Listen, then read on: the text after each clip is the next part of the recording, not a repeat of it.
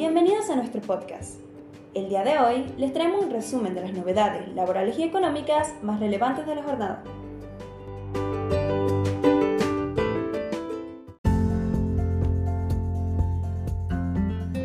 Devolución de percepciones AFIC. Ya se puede solicitar. AFIC ya habilitó la devolución de las percepciones del impuesto a las ganancias y los bienes personales sufridos durante el año anterior. A lo largo del año calendario, una gran cantidad de contribuyentes sufre de percepciones de AFIP. Estas son pago a cuenta a favor del fisco, pero que en muchos casos no deberían hacerse, ya que el contribuyente no está alcanzado por el tributo correspondiente a dicha percepción.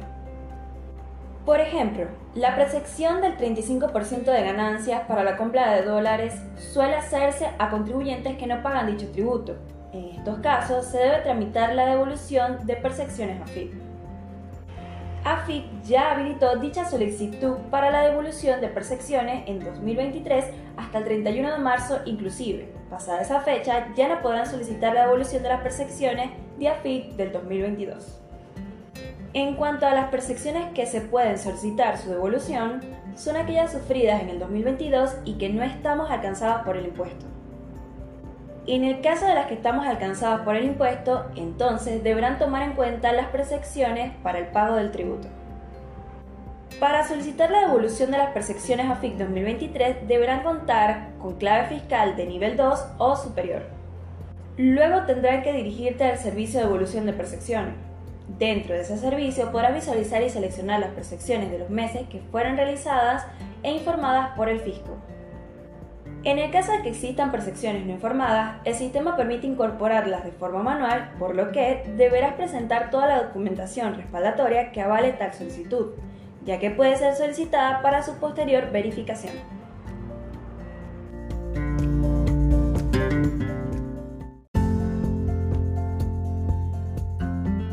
ANSES, excelente noticias para un grupo que cobra AUH. El organismo dirigido por Fernanda Raberta sumó un importante beneficio para quienes reciben la AUH. Los beneficiarios de la Asignación Universal por Hijo de la Administración Nacional de Seguridad Social ANSES podrán acceder a un nuevo beneficio para cobrar el 100% del pago sin la retención del 20%. El organismo de previsión social anunció este mes que la AUH incluirá a chicos sin cuidado paternal. Además, la ANSES pagará directamente a los menores de 13 años mediante una cuenta de seguridad social que no tiene costo. La apertura de la cuenta bancaria se hace a nombre de la madre o del padre del menor y se prioriza el pago a las mamás porque se prevé que son quienes están a cargo del cuidado. El requisito indispensable para poder acceder a la asignación universal por hijo es que los datos personales y familiares estén actualizados en ANSES situación que dejaba fuera de la prestación a los menores que no cuentan con parental. A través de la resolución 5-2023 se anunciaron los cambios que realizaron en la AUH. Ahora, los menores sin cuidados parentales pueden recibir la prestación ya que pueden abrirse una cuenta bancaria a nombre de un terciario relacionado efectivamente con el chico. En caso de ser mayor de edad, se paga directamente.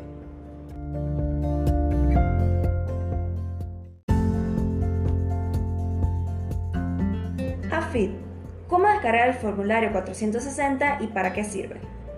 El formulario 460 de AFIC es un documento que deben descargar las personas al momento de solicitar el número de certificado único de identificación tributaria, como también la clave fiscal o realizar una modificación de datos.